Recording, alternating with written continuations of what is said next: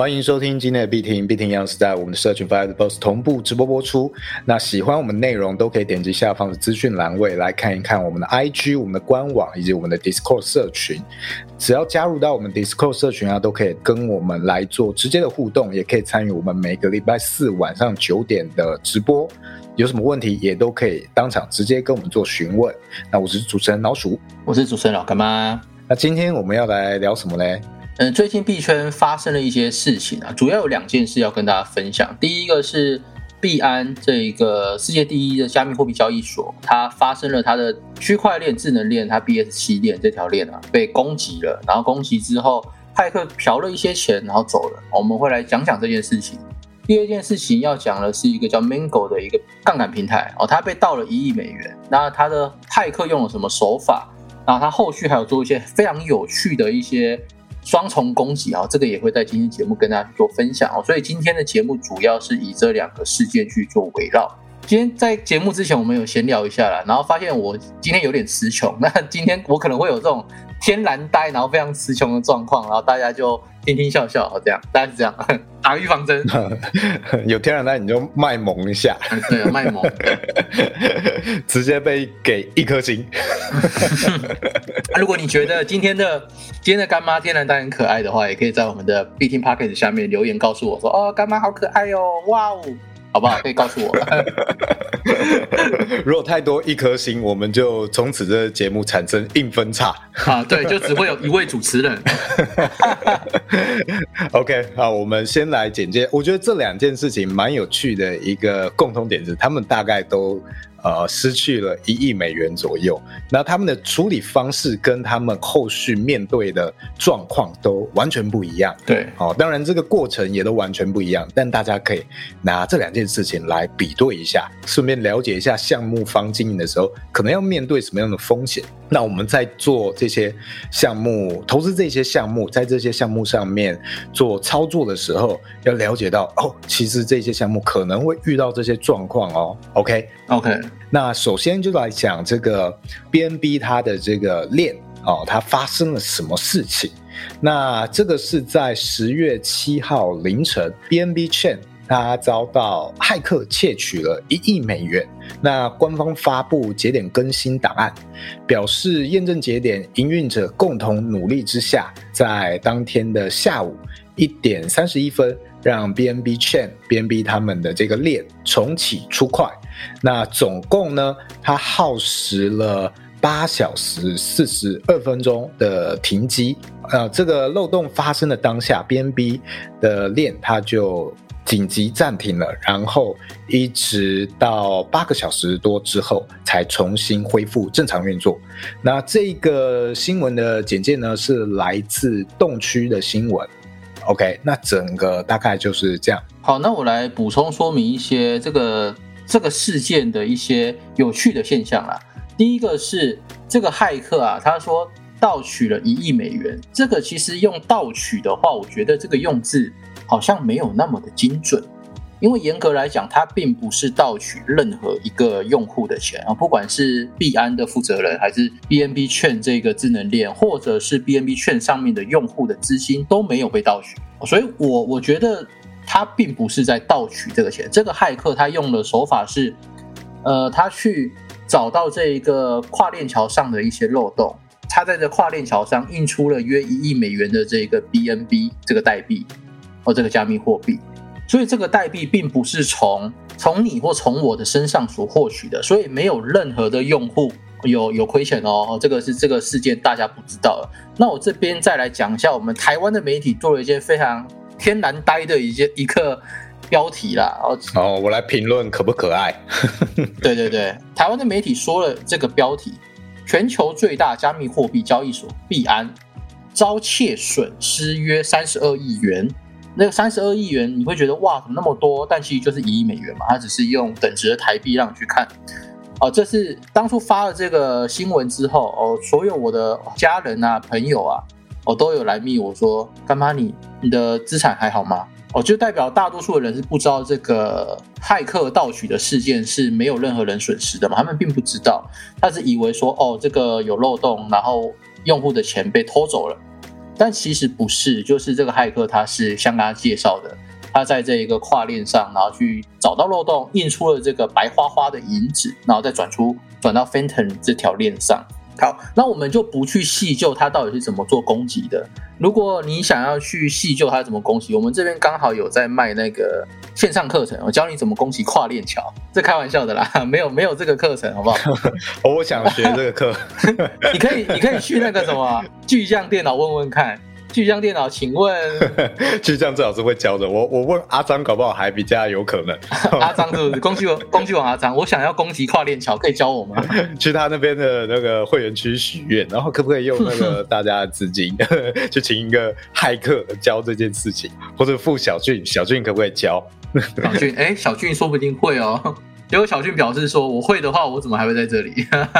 哦，那也合理。对，等下会有第二个事件会告诉你，就算小俊会的话，他为什么没有办法做这件事情？他会有需要哪一些任务的条件，好不好？等下会跟大家去做解析，大家记得 Q 我。好，那我继续讲一下这件事情。就第一个嘛，这个问题就是。新闻媒体认为他是窃取，但是就我们区块链上的人，我们会认为他没有窃取谁的钱，他只是印钱，好不好？他印钱。然后等一下，这边我想一下，其实有点像是这个骇客，他其实是他不是从一个账户里面去盗了谁的资金，对，而是有点像，可能他去盗了游戏游戏橘子他的游戏橘子的点卡那种感觉，那个东西就是游戏橘子他自己发的东西，所以对任何来说。没有什么损失。那对游戏橘子来说，哦，那个就是我发的一种代币。那我要发多少随我高兴，比较像这种感觉吗？我觉得也不像诶，因为游戏橘子它发的这一个代币啊，就是这个点数卡，它本身对于公司来说是有价值的嘛。那当然，BNB 对于这个币安来说也是有价值的，但是它是在总额度之外去印制的这个钱，有点像是美国印钞票的感觉啊。哦，我觉得那我重新改一个比喻，OK，它比较像是可能美国政府会有一些单位去发布指令给他们的印钞中心，对，那它有点像是在中间害进了这一个指令里面，哦他用他的指令多要了一份，多印了一份，然后运到他家的这种感觉。嗯，好，这个这个比喻好。哦，比较贴近了，哦，非常的贴近，非常的完美。所以对于我们，其实对于全球来讲，也不能说完全没有影响，但就是非常非常的小。呃，它就只是多印了一点，印到你家，就有点像是我们的美元原本有一万兆亿，好了，一万兆亿的美元，现在多了一万兆亿，又多了一亿美元这样子。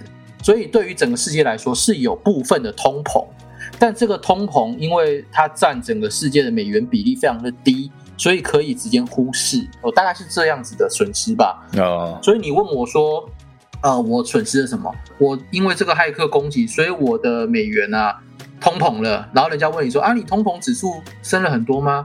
升了超级多，升升了零点零零零零零一的 percentage 这样。哇，数不清有几个零啊，反正就是很 很细微的一个损失，但是他本人自己就是可以赚到这个钱啊。哦，所以这个对于整个世界经济，或者对于币安，或者对于用户来说，就是一个没什么攻击力的攻击，但是这个骇客就能赚到这个钱哦，所以他非常厉害，骇客很爽。啊，非常很爽，没有没有什么人受伤，然后他自己又很开心。大家没有人受伤，没有人真正被伤害。对对，廖天丁，义贼啊！对啊，义贼。其实如果美国发生这种事情的话，美国自己本身损失也不大，因为今天他印这个钞票，对他来说就是。一些墨水跟纸钱嘛，呃，他自己是庄家，没有太大影响。那币安也是，他今天被被窃取的是他自己发行的 BNB 的代币。对，如果今天他被被偷走了，可能是呃其他币，可能以太币什么之类，那我觉得可能就有差，因为那个不是他自己发行的。但今天只是他自己的代币，哎，所以大家的影响都不是很大。对，然后我们再延伸这个主题去讲两件事，第一个就是。这个骇客窃取或者盗取，或者是偷，或者是印，不管是什么样的手法，它这个算是违法的吗？这是我觉得很值得思考的，因为它是用漏洞去嘛，那它漏洞它没有去侵害任何用户的钱，它只是运用了这个漏洞。那如果你说运用这个漏洞去做，或者是可以这样子无视规则去印钞是违法的话，那美联储它不用挂钩它的黄金，是不是也等同这个骇客在做的事情？我觉得是差不多的。简单来说，就是没有真正一个法律去规范说，如果我透过这些你自己的漏洞，有点像是你自己城市啊或自己合约里面的漏洞，你见缝插插针找到了可以去挖取利益机会的一个点的话，对，那算不算一种违法？那有一些状况是会有骇客，他会去执行这件事情，然后告诉你这个项目方说，我帮你去抓住了一个漏洞。那有时候甚至这一种状况会，呃，项目方会奖励你，你帮我抓出了这个漏洞，我去协助我去改善。但今天这个骇客他就是，哎，抓出来了，那他钻完就走。对，也不能怪他嘛，因为你确实也有这样的问题，这是你自己治安之类的没有做好。那这个东西好像是防不胜防，因为永远都还是会有漏洞嘛，只能不断的去弥补，不断的改进。对，然后另外一件事就是，说不定这个骇客他已经偷了不少钱了，但是没有受到币安官方人员的发现，所以这次就来大的。我所以，我解读这个骇客，他可能不是黑帽，黑帽就是指的是好的坏的全部都偷，这种叫黑帽。简单来说是，就是会攻击，会让民众很很困扰啦，好不好？就很困扰。那白帽的话，就是会攻击你，但是是让你知道说你们公司这一个城市有这个漏洞哦，所以我告诉你，但是我没有偷任何的东西，哦，这叫白帽。那灰帽就是，哎，我恭喜你，让你知道我也拿了我该拿的，但是好像没什么人损失哦，所以我觉得今天这个骇客，我会把它定义为灰帽。哦，他同时让币安知道有这一个漏洞，但是他同时没有去侵占或是窃取币安跟用户的钱哦，所以高中之高，好不好？蛮厉害的。哦，那有没有绿帽？你有戴过绿帽吗？哦，我不清楚。哦 讲什么东西？这时候要说什么的吗？如果有听众有戴过绿帽，欢迎在底下下方留言告诉我们。哦，我是绿帽骇客。绿帽骇客。哎，那后面这个 BNB 怎么样去应对这件事情呢？它有后续什么样的处理方式吗？我觉得他在后续的应对，呃，遇到了一个非常大的困难，就是我到底该不该停机？哦，这个问题对于币圈的人是非常敏感的，因为币圈的人在意的是去中心化嘛，去中心化、区块链哦，它是一个不会被停机的东西。那你今天币安这个 BNB Chain 这个智能链，它竟然可以币安说关就关，那我们说好的去中心化呢？我们说好的永不停机呢？那是不是你必然跑路了？你必然呃怎么样了？你随时要关机，我们这些用户的钱永远就会在这个链上没有办法提出。哦，这个是他后来关机之后引发的一些民怨啊，区块链网民的一些民怨。那老鼠你怎么看这个？如果你是赵长鹏的话，你会停机还是不停机？还是你有更好的作为？我觉得，毕竟今天它是一间比较中心化的公司，那这样做确实效率很高，及早杜绝后患。那它确实也只花了八个小时就修复了这个漏洞。嗯，这其实是一个两难啦。就像苹果好了，它的东西很多没有办法自定义，但是就是他们公司把它这个整个体验啊，什么都调调教的非常好。那你也不好去说什么，你使用起来也是蛮爽。那安卓系统它可以自定的东西可能很多，嗯，可以很自由，但是它可能不是每一个东西都优化的那么好。我觉得去中心化世界就比较像安卓，需要很多大家一起去努力去拼凑起来。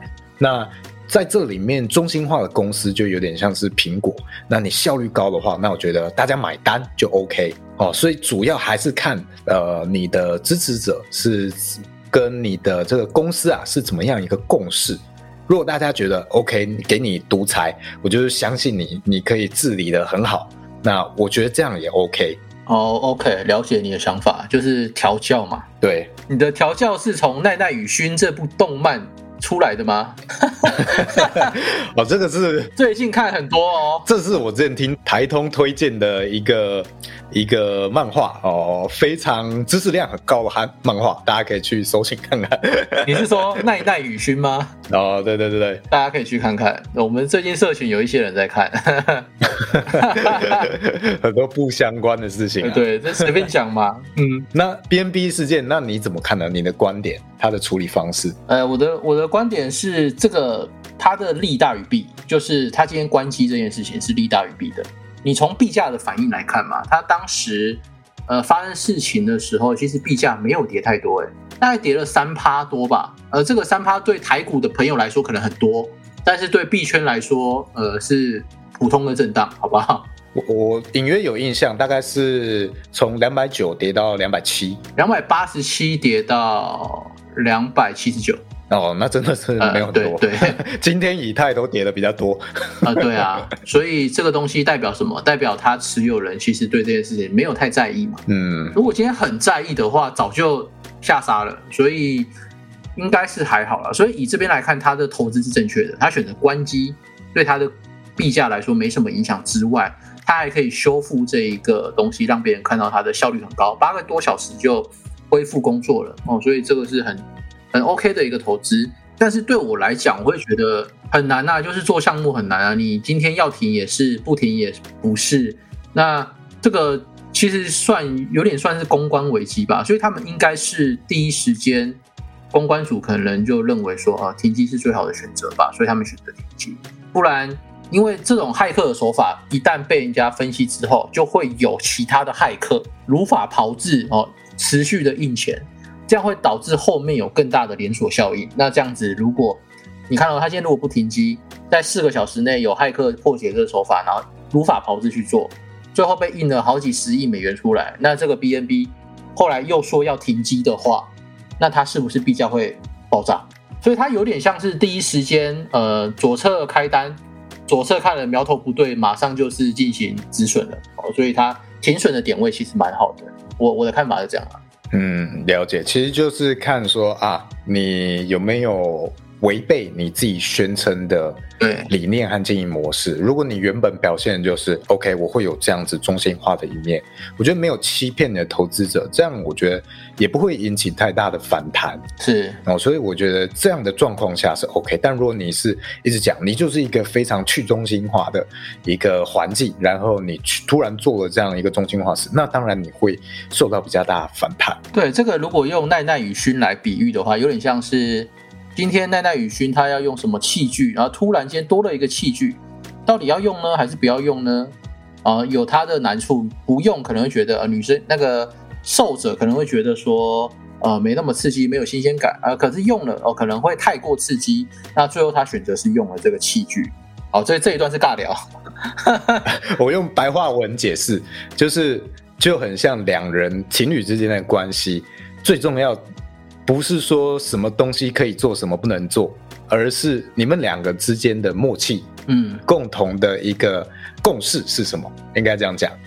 哦，我用一个非常白话、完全没有色的角度帮你解释这件事情。那我再用一个范例来讲，你的延伸你这个范例好了。呃，你我范例的范例啊，对对对，就是情侣之间哦，例如男生跟女生说啊，如果你要晚归哦，要打个电话报备一下哦，再晚归啊，类似这个样子。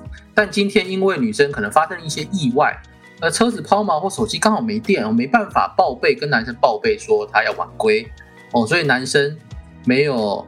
接到这女生电话，但他晚归了嘛？后来十一点多回到家了，女生才跟男生说这件事情，那男生也同意哈。他男生对于这女生信心没有因此大受打击哦，大概是这样吧？哦，了解，OK 吧？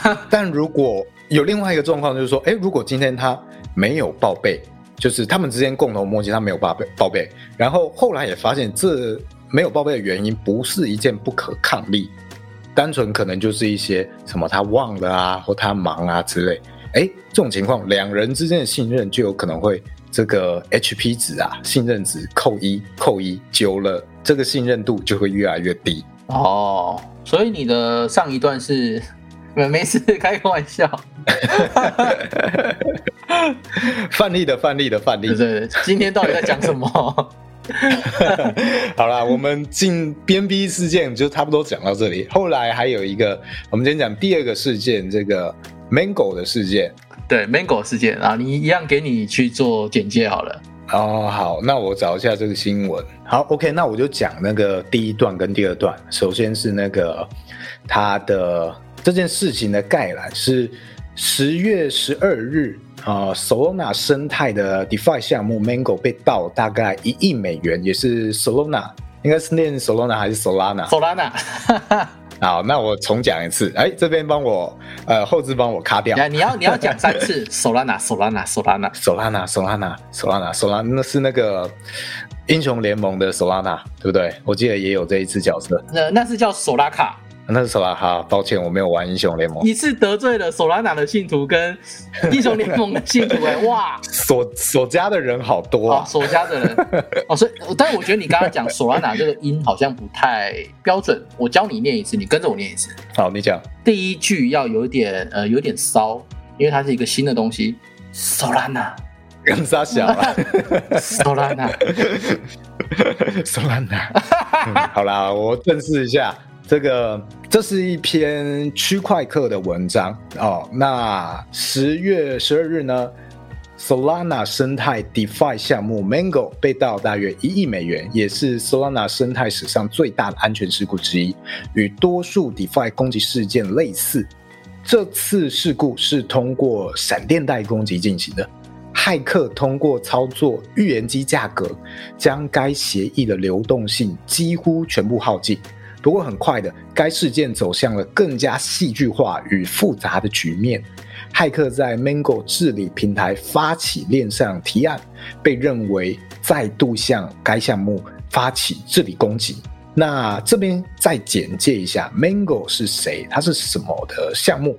据悉，Mango 是一个去中心化交易和借贷协议。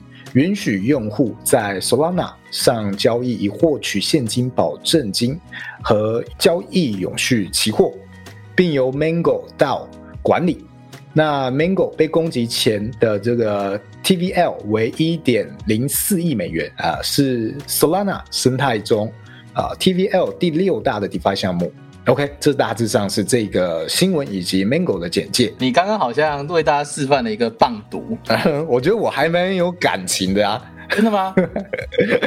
我觉得我蛮有这个阴阳顿挫，但是好像少了一点人感。我我我把冷感加进去，我再讲一次好了，好不好？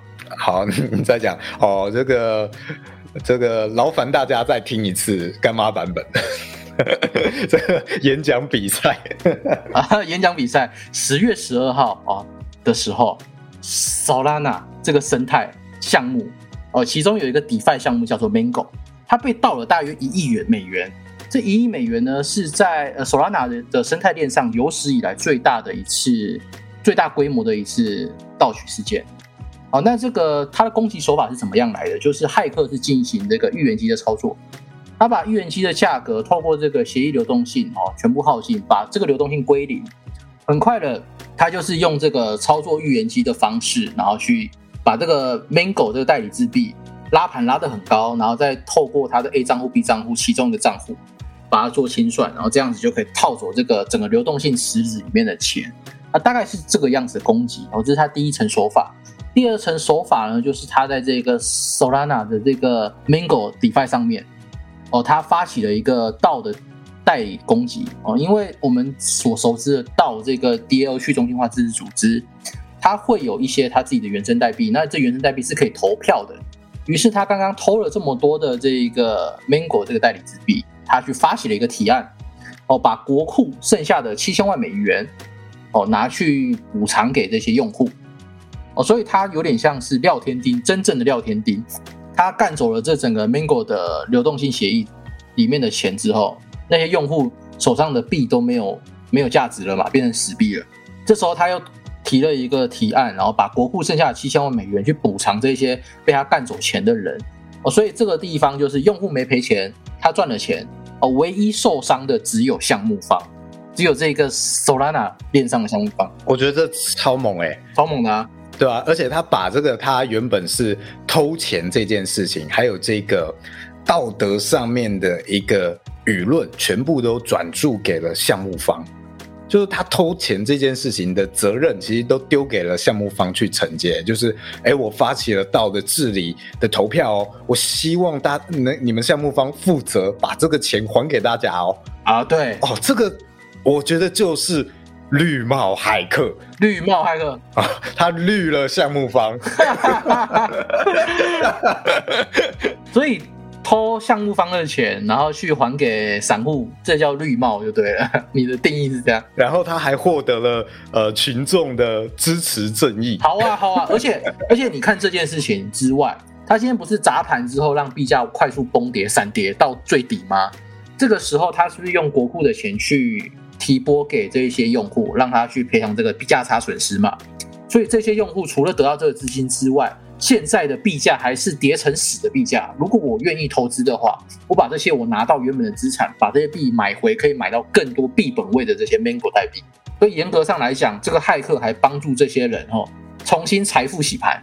哇哇，这个很会做人，罗罗宾汉呐啊，真的很会做人，真的是绿帽罗宾汉。只有项目方跟 VC 有就是风投机构受伤了，所以这一个。Solana 上面的这个骚操作真的是有够骚。这边要不要简单的讲述一下闪电贷攻击是什么？因为其实在我进入币圈，呃，这一段时间以来，其实常常会听到这个攻击哦，有哪一些平台、哪一些协议被闪电贷攻击了，有大额的损失，这到底是什么东西？所以我现在要来讲解什么是闪电贷，是吗？非常简易白话文简介。好，OK，好，闪电贷它其实主要，呃，这个是在 AAVE 这一个平台上，哦，它有推出一个叫做无担保贷款这个东西，哦，它不需要担保品就可以借贷，哦，这个东西促进了后面很多闪闪电贷这个行业的高速发展，一切都是从二零二零年初的这个 AAVE 所率先推出了，因为 A V 推出了这个无担保贷款之后。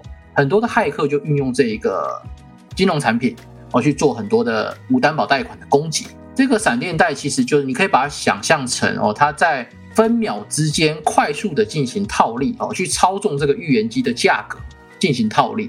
什么意思呢？就是因为它借款不用抵押嘛，哦，所以我可以怎么做？哦，我可以在例如 Mango 这个平台上，我开了一个大量的买单。假设今天 Mango 这个币它的市值 TVL 非常的小，那我如果买了例如五百万美金，以今天这一个 Mango 的骇客来来说，好，他就是买了白花花的五百五百万美金去买了 Mango 代币，那 Mango 代币是不是突然间它的价格就暴涨，预言机去导致这个价格暴涨之后的当下，它马上做分秒交易，用这个暴涨的这个代币啊去做这一个呃无抵押的贷款，所以今天它原本的这个死币因为暴涨。他下一秒钟或者下个微秒钟，他把这个很有价值的代币哦拿去贷款，借了很多的钱出来，借了很多钱出来之后，马上再去放空他的这个 Mango 代币，导致这个 Mango 代币暴跌。哦，这样子他就可以做到呃用这个贷款的方式去及时的印出了中间这个贷款，那他也还款了。哦，所以他基本上这样子是没有任何的呃损失的哦，大概是这个样子啦。那有一种案例，我我来稍微跟大家讲解一下。哦，就是假设今天有某个用户，他借了这一个 Mango 代币，那他使用以太坊这个代币作为抵押。OK，那如果以太坊价格开始下跌的时候，你抵押品的价值就会下降嘛？那是不是你的贷款就会面临清算的问题？哦，但是因为这个无风险，这个呃怎么讲？无担保贷款它本身就是风险趋近为零啊，所以你在做这件事情的时候，它快速的完成这这个交易，它中间就没有这个币价波动的这个风险。但是这个有一个非常大的一个难处，这个任务就是为什么我们的工程师小军他没办法做这个闪电带攻击？因为他非他需要非常大的资本额，你才能去撼动这个池子。所以他们通常会锁定的都是这些生态系、DeFi 生态系上的这一些中小型项目，不会到最大，因为到最大的你要攻击这个池子的话，你需要的成本是非常高的哦，有一定的难度。那如果你攻击失败的话，你可能被其他机器人套走你的钱，所以他可能就因为这些原因，再三的去思考之后，选择了 Mango 这一个杠杆平台，这个 DeFi 上的杠杆平台，然后去做这个操作，因为它是 TVL 第六名哦，但是它不是最大哦，所以它成本需要五百万美金，所以如果你有五百万美金，还有这个骇客这个对于闪电贷的这些认知的话，今天你是可以做到这件事情，任何人都是可以的，可以做到这件事情的。但是就是因为我们任何人都没有五百万美金嘛，所以我们没办法做到这件事情。所以闪电贷的攻击成本不是一般的骇客可以负担的，这也是为什么大多数的骇客他不会选择用闪电贷攻击，成本真的太高了。那一失败的话，可能就落赛了。哦，它也是有失败的可能性的。那我稍微来讲一下这个闪电贷要怎么去防治它攻击，这样会不会今天的这个分享太硬了？我觉得我们先来一个要干话，可能更现实化的举例。呃，去讲述闪电贷好了，有没有什么更现实生活中的东西，我们可以来举例闪电贷攻击这样的一个手法呢？呃，那我要说考考你，你要回复我，干你要我们考考所有的火友，不是啊，我我说考考你，你要回复我，尽管考啊，没有，我要我要来考考火友，火友们有没有人可以把这个闪电弹攻击用非常。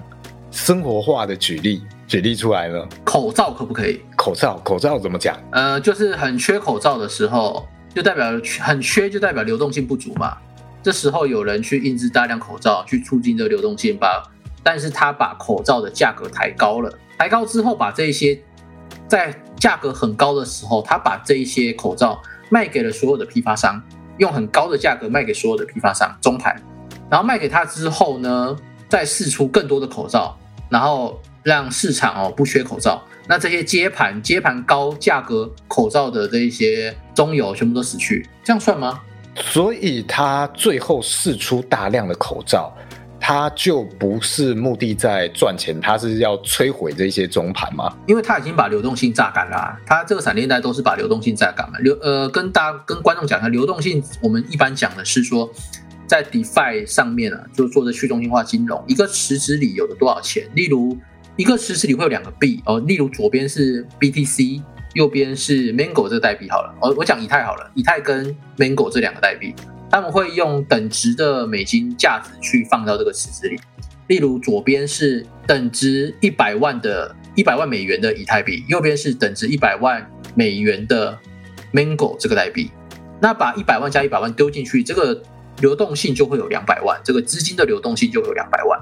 那这个闪电贷就是把这两百万个流动性给套走，所以当套走之后，里面没有钱了嘛，那里面就只剩下一堆的这些代币。所以它就是透过闪电贷哦，印制了很多的这一个代币，然后把代币丢到流动性，把美金换出来，或是把以太币换出来。那这个池子里就只会剩下 Mango 这个代币，因为没有钱了哦，大概是这个样子吧。所以，如果重新拿回来比喻的话，照商品的市场，就是它可能垄断了这个商品的市场，然后去套利套现了之后呢，这个没有什么用的商品，它再丢还给下面的这些盘商，那这个商品的市场就已经烂掉了，只有他自己呃获利走人啊，是不是有点像是这样子啊？对对对，有点像是这样，可以这样子举例，可以可以，好，所以。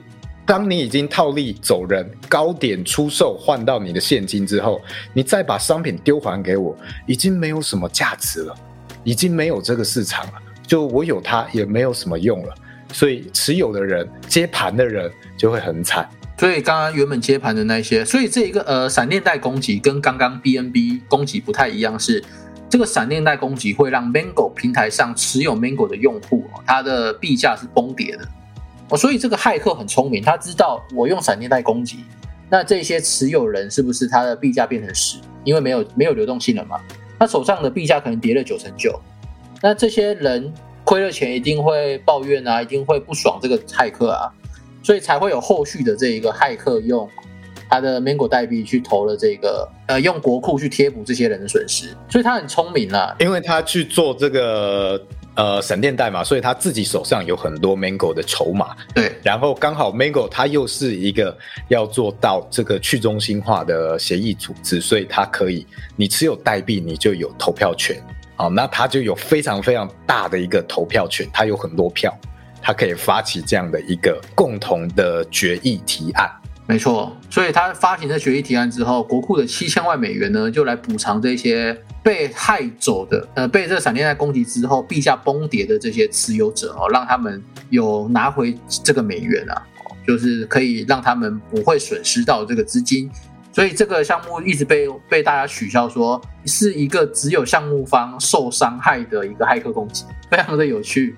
对啊，因为这个骇客手上一堆的 Mango，他也没有什么价值了，他不如就再做一个，呃，算是这种义举嘛，义举，绿帽骇客的义举，绿帽骇客最后的慈悲，既然都绿了，我还是戴一下套好了，这样子吗？他瞬间就转移了大家的活力，大家原本可能觉得啊，你这个骇客很靠背，把我的把我的代币都搞烂了，玩坏了，结果哎。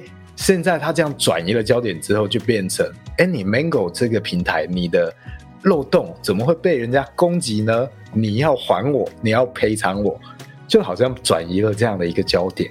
你要赔偿我没关系，我骇客帮你想好了，我已经提案了。哇，我也我已经按 Yes 了，所以你不会你不会有任何的损失哦。损失的只有谁？只有 Mango 的项目方啊，只有这一个 Mango 的项目方，或是这个投资他的 VC 啊，哦，因为他们的钱就被套走。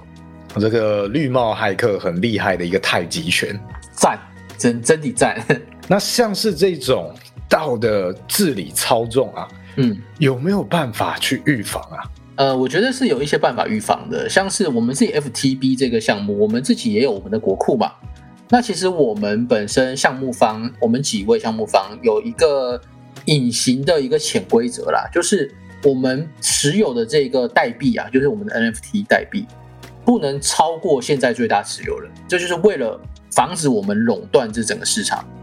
你看哦，例如我们国库有五百万美金，哦，今天干妈持有例如总量的二十趴或者是三十趴、四十趴的 NFT，那我直接提一个案子说，哦，我要掏空美元，或是美元全部分给这个国库的五百万美金全部给干妈，那我一个人就占了四十趴的选票，哦，这是非常好过的。甚至如果我能持有五十五十趴以上。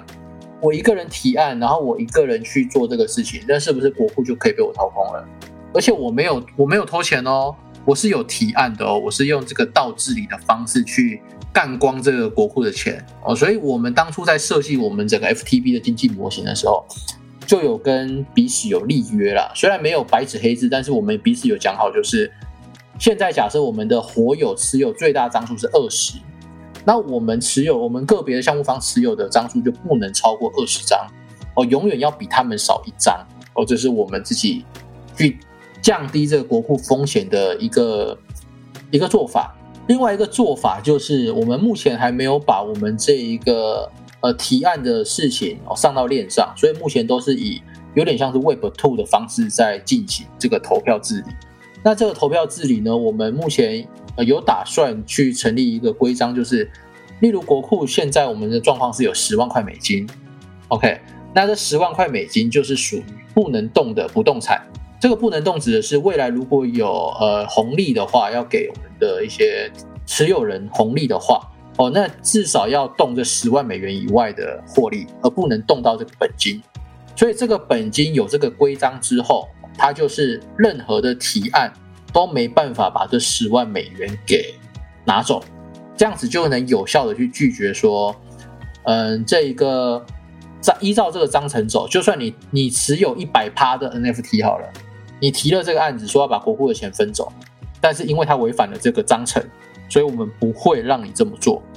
哦，这是我们目前采用比较 Web Two 的方式去防止国库被掏空的一种办法。老鼠，你有想到什么办法吗？嗯，我自己感觉啦，如果要去防治这样子，好像五十一趴攻击，就是到了这里有人持有过大，然后去操纵整个投票结果，好像势必不会完全的 Web Free 的这个呃去中心化的治理。就它还是会有一点 Web Two 的，或者是比较中心化对的一些章程去管理。如果你完全是去中心化上链，就完全交由啊大家的合约这样，你也没有办法去避免说，哎，谁多创几个钱包？即使你去限制每个钱包只能只能 mint 几个 NFT，嗯之类的，或只能持有多少代币，你也没有办法预防一个人有多个地址、多个钱包啊，没有办法。所以，只要到了完全去中心化，我觉得就非常困难去防范这样的一个状况，除非你今天真的太大，大到。没有人有办法单一的资本额超过五十一 percent 啊，OK 啊，我觉得像是以以太链可能有这种可能，就它已经太大了。对，然后呃，跟大家讲一下，其实我们目前 FTB 这个国库十万美元这一个国库啊，它目前是存在这一个掏空风险的。我跟大家讲一下这个风险是为什么，就是。呃，今天如果这个国库十万美元变成一百万美元，大家可以精算一下。你以这一百万美元来说好了，你购买我们的 NFT 一张是零点五颗以太币。好，那目前总发行数有五百五十五张。那如果你今天可以占哦超过例如三成四成的话，有只要有一些小部分的人去说服他们，然后一起投票，那这个提案如果过的话，哦就会变成是，你可能花了八十万美金。然后你可以把这一百万美金分掉，或是你花了七十万美金，可以把这一万一百万美金分掉。那这一百万美金可以到直接到你的户头里哦，这是目前存在的风险。我再简单讲一点，就是呃，假设干妈现在去 mint NFT 哦，把我们我们的所有的 NFT 给我 mint mint 走哦，让它现在处于完售，我就会瞬间持有这个五十一趴嘛。那我们可以简单计算一下，我们总发行数是一零三九张哦，减掉五五五。现在剩四百八十四张，一张如果是零点五颗以太的话，我们会我会需要两百四十二颗以太币，对吧？两百四十二颗以太币去乘以现在一颗是一千一千二，再去乘以哦，就乘一千二好了。我需要二十九万美金哦，所以我现在如果国库的钱超过二十九万美金，我就可以做这个攻击哦。大家有想过吗？因为我的成本，我的攻击成本是二十九万美金嘛，对不对？那现在如果国库有超过二十九万美金，我等于是说我只要把 FTB 的 NFT 全部 mint 走，然后我马上提一个案说，呃，我要把国库的钱全部转到某一个地址下，呃，就是我的地址。那这个样子，FTB 的国库就会遭受攻击。假设我们目前国库有一百万，那我花二十九万美金，我可以赚六十，呃，我可以赚六十几万，我我可以赚七十一万美金。是你的话，你不干吗？老鼠，你干不干？看我有没有缺这个钱吧。哦，对对，所以这个攻击，这个呃，这个系统上的这一个风险是存在的哦。所以我们刚才讲到的 Web Two 这个防治方法嘛，其实你说它 Web Two，我觉得它有点像是二点五 Web 二点五哎，因为这个章程我相信不是你跟我说了算嘛，是我们投票的结果嘛。所以假设我们所有的火友，只有 NFT 的活友先投了一个票，立了这个章程说。呃，未来如果有任何这一种哦掏空国库的这个提案，或者是把国库的钱用直接平均均分的方式给大家的话，这些提案都应该失效。如果有这个提案的话，那我们现在用 Web，我们现在投票经通过了这个章程，这个算 Web 三吗？我我觉得不算。那这个算 Web two 吗？我也觉得不算，因为它有民意的代表，所以我觉得它介于二点介于二跟三之间啊，我们就简称二点五好不好？Web Web 二点五。所以，透过这 Web 二点五的方式哦，跟我们的持有者有一个共识，然后立这个章程。就算未来你持有了这个大量的 NFT 哦，精算这个成本只要二十九万美元，就可以攻击这一百万美元，就套走七十一万美元的话，我们因为这个章程的关系，那你就会爆炸，你就会白花花的印了花了二十九万美元，然后得不到任何的钱。这是我们目前想要做的一种方式去。去面对这种被掏空国库的风险，其实就是你今天经营一个项目，你要走走向道的方向去去中心化治理的话，你一定要经过一个中心化的铺陈跟教育，教育所有你的成员，大家呃未来共同的愿景，大家有共同的默契，那。逐渐的去沟通这件事情，才能够放权、放更多的自由下去。我们刚刚讲这些道好像很复杂，我们就想象一下，今天呃有一个班级，我们要收班费，好了啊，收班费。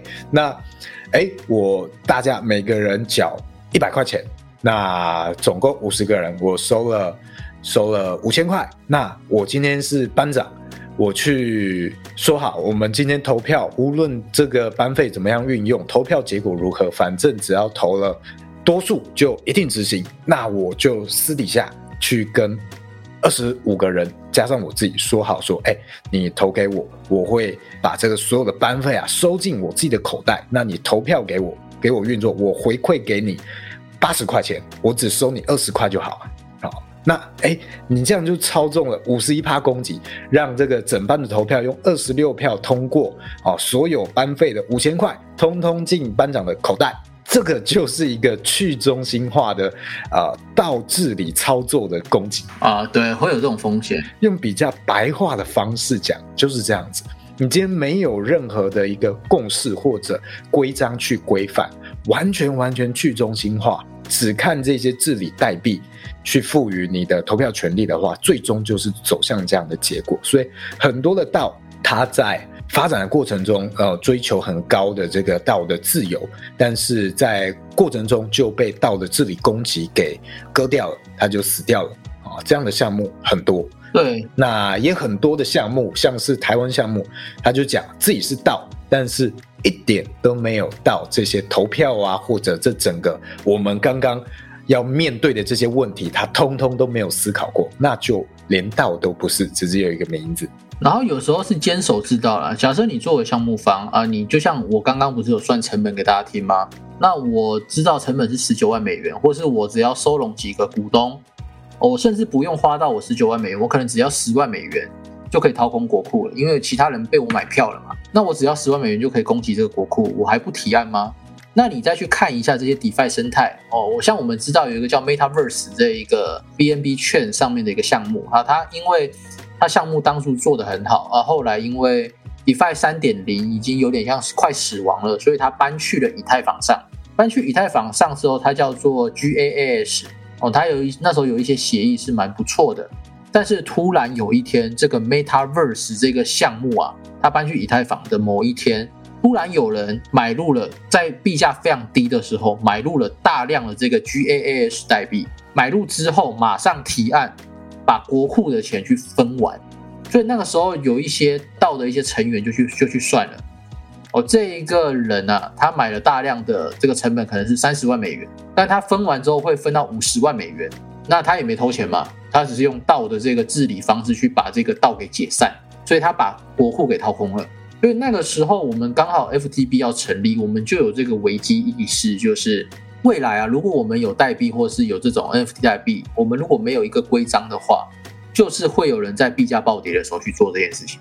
那币价暴跌，因为他们是发行代币嘛，他们从呃两百五十多块跌到二十几块的时候。就是这个人买了大量的代币，然后去掏空国库。那中间早期的项目、早期的投资人全部都呃有拿到钱，但是绝对是不会回本。那你说这个是散户吗？还是说这个是项目方自己来？我不知道啦。但是我觉得这个草案同意的太太快了。那个时候呃，它的门槛有多少票我忘记了，但是它不到两天吧，收集了呃七十还八十趴的这一个通过门槛。所以后来就把这个钱分掉了。那你想一想哦，如果是 FTB，以我刚刚算了一下，以太币如果跌到八百，我掏空国库只要十九万美元。那我拿出十万块美元，剩下九万美元呢，我就请我一些朋友，例如老鼠、小俊啊，或其他的人啊，有二十张、三十张以上这些人啊，哦，帮我投个 yes，我再分润给他们。那整个 FTB 的国库就会被我给掏空，对吧？所以。这边其实不是要呃鼓励大家去做这件事情，但是大家要知道，你做项目会有这种你的国库被掏空的风险，那你应该就要立一些章程去规避掉这个风险哦。这个我们 FTB 有做哦。所以欢迎各位加入 FTB 好不好？最后打个小广告，所 以又被人家说哦，太多广告植入，你又在打广告。呃，这个我觉得其实就是我们自己经营上面遇到的一些状况跟问题，还有挑战啊。那也是大家在思考投资项目的时候，你应该要去注意到的。在你投资之前，你其实就要思考跟看清这些东西。如果你这些东西都没有注意到就投资的话，是非常非常危险的。对，像我们刚刚讲的这个道的部分，就是也跟 BNB 一样，它就是中心化与去中心化这两个理念之间的拉扯。那我最后总结一下今天的这个今天提到的一些东西，像是 BNB，我们借由 BNB 事件可以了解到，说你今天在投资一个一个链的时候，你可能要去了解到。哎，它今天中心化的程度如何？以及它如果今天遇到漏洞的话，它修复漏洞的能力以以及效率是如何？那再来，呃，Mango 事件，我们会了解到一个平台和借贷协议呢，它会可能有闪电贷攻击的风险，瞬间让你的平台代币啊暴跌价值。那你今天在投资的这个平台或者是代币？哦，借贷协议它有没有对抗闪电贷攻击的一些防范的机制呢？这个是要去注意的。再来呢，你今天投资的项目，或或者是你投资的 NFT 社群，它如果有道的一个理念机制。再去运作的话，它是如何贯彻这个道的理念，以及它有没有办法、有没有规章去防范道的治理、操纵、攻击呢？这些是今天的提到的重点。那这一集大概就是这样，我们就下一集再见啦，拜拜，拜。